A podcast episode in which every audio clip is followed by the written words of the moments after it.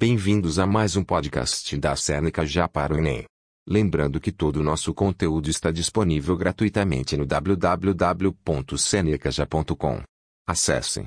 Hoje vamos falar sobre outras formas de determinação do sexo cromossômico. Humanos possuem cromossomos X e Y, porém, outras espécies têm outras formas de determinação sexual. Alossomos traço em humanos e outras espécies. O par de cromossomos sexuais determina o sexo. XX, X, ZZ, ZW, etc. Traço a maioria das aranhas tem múltiplos cromossomos sexuais, em vez de um par.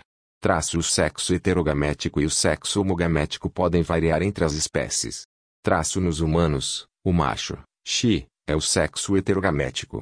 Traço nas galinhas, o macho, ZZ, é o sexo homogamético. Balanço gênico traço o número de autossomos é dividido pelo número de elossomos. Traço resultado maior ou igual a 1, indivíduo é fêmea.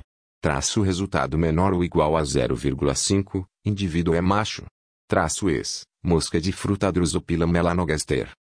Fatores ambientais. Em alguns répteis, como as tartarugas marinhas, o sexo é definido pela temperatura ambiente na qual os ovos se desenvolvem. Quando mais alta que 30 graus, serão fêmeas, mais baixas que isso, serão machos.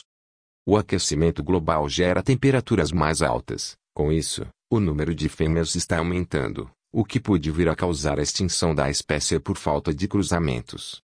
Chegamos ao final desse episódio. Lembrando que todo o nosso conteúdo está disponível gratuitamente no www.senecaja.com. Até mais.